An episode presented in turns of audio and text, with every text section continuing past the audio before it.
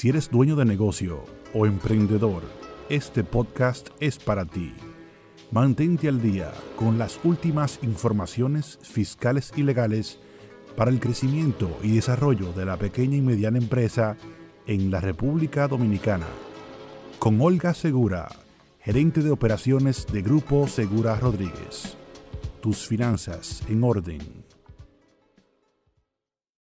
Hola, bienvenidos como cada lunes. Hoy hablaremos de un tema muy importante y es que con mucha frecuencia clientes potenciales nos preguntan cómo pueden hacer para elegir correctamente a un asesor cuando tienen varias opciones. Y la realidad es que así como cada uno de nosotros es diligente al momento de elegir a un profesional de la salud, Debemos serlo también a la hora de delegar la contabilidad, las finanzas, el manejo de los impuestos del negocio en un asesor. Entonces es importante conocer estas cinco claves que te vamos a brindar para elegir a un asesor de primera. Así que empecemos.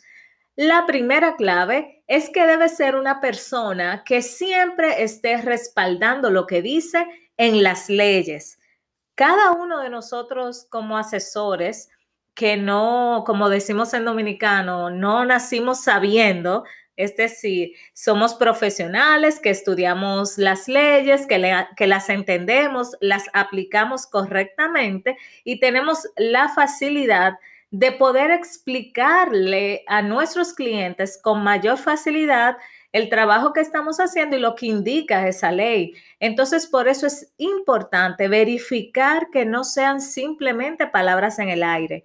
Y de hecho, esta segunda clave que vamos a brindarte va muy de la mano con la primera y es que es importante validar lo que el asesor te esté comentando con las leyes. Y para esto te recomendamos que tengas libros de consulta como el Código Tributario, el Código de Trabajo, que conozcas leyes específicas como la de la, la, de la seguridad social, que sepas que en las páginas web de cada una de las instituciones está la información, porque recuerda, que esto es muy importante y siempre se lo decimos a los clientes.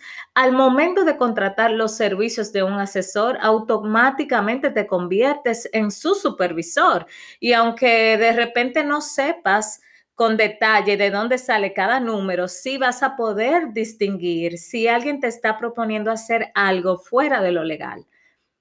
La tercera clave es que al momento de contratar los servicios, Debes asegurarte de cuál será la forma de trabajo o los reportes a entregarte. Es decir, todo el trabajo debe tener un informe eh, donde se te explique, eh, ya sea por correo electrónico, un reporte que muestre el trabajo que se está haciendo. La cuarta clave es que a quien elijas como asesor debe ser una persona transparente contigo, y se supone que lo que él predica debe vivirlo.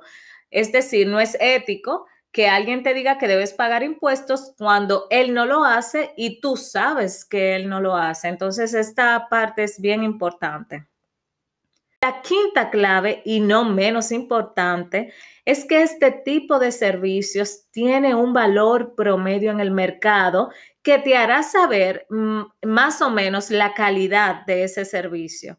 Es decir, una persona que quizás esté cobrando por debajo de lo normal debe darte señales de que algo no anda bien. Estamos hablando de alguien que va a conocer la esencia de tu negocio, que va a manejar tus ingresos, tus gastos y por lo tanto eso en sí mismo tiene un valor agregado muy importante.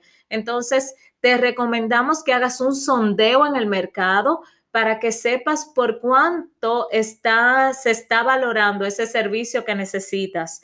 Por ejemplo, si de repente nosotros te damos una, una cotización por un servicio de, digamos, mil pesos y el mismo servicio alguien lo está cotizando en 200 pesos, es una diferencia muy marcada. Entonces ahí debes hacer el estudio para verificar si se está sobrevaluando el servicio o si por eh, lo contrario se está eh, subvaluando totalmente ese servicio. Así que te invitamos a que te adueñes eh, de investigar, de profundizar eh, todo lo que, todas las eh, normas que aplican a tu negocio para que puedas elegir adecuadamente y con estas cinco claves, si tienes varias opciones, vas a poder, es muy probable que elijas de la forma correcta.